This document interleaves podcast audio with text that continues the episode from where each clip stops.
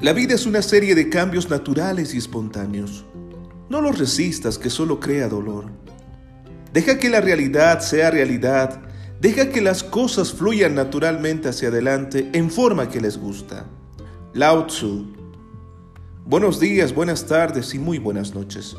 Es un gusto saludarles en nuestros cursos formativos y en esta oportunidad desarrollaremos el tema de la psicología del desarrollo. Comencemos.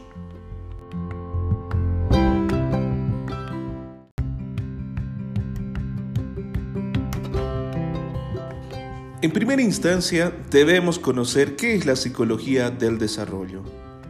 La psicología del desarrollo es el área de la psicología que estudia los procesos de cambio y continuidad que tienen lugar en la conducta y las habilidades psicológicas durante el transcurso de la vida.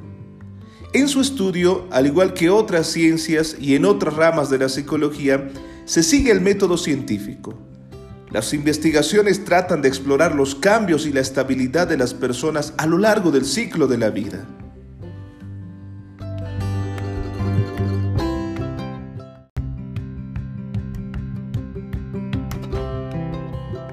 ¿Y cómo entendemos el desarrollo?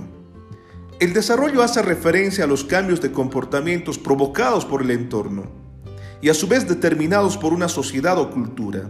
Dichos cambios pueden ser de dos tipos, los cuantitativos y los cualitativos. Los cambios cuantitativos son referidos a la cantidad de respuesta que emite un sujeto. Por ejemplo, el niño consigue aprender un mayor número de palabras si mantiene una relación estimulante con los adultos que conviven. Los cambios cualitativos se produce un cambio en la forma de respuesta que el sujeto muestra. Por ejemplo, mejora su capacidad de habla, los temas son más específicos, amplios o puede optar una información más rica.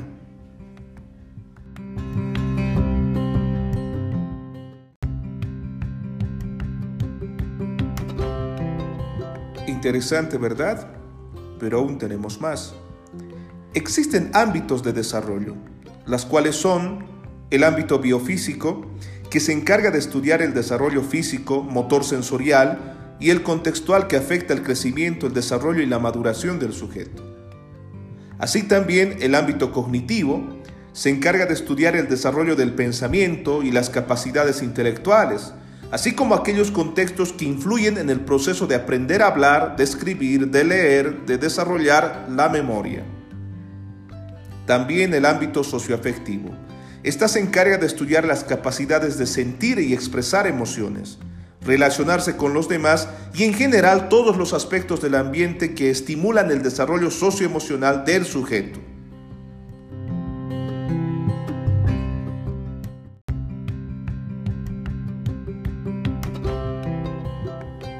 En síntesis, queridos estudiantes, los psicólogos del desarrollo hacen un recorrido por las distintas fases del ciclo de la vida.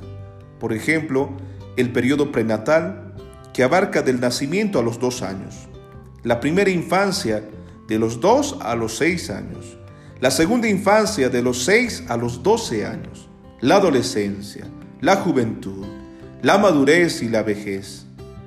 En cada una de estas se analizan con cierto detalle los aspectos más relevantes que tienen lugar en el desarrollo físico, cognitivo, social y también emocional.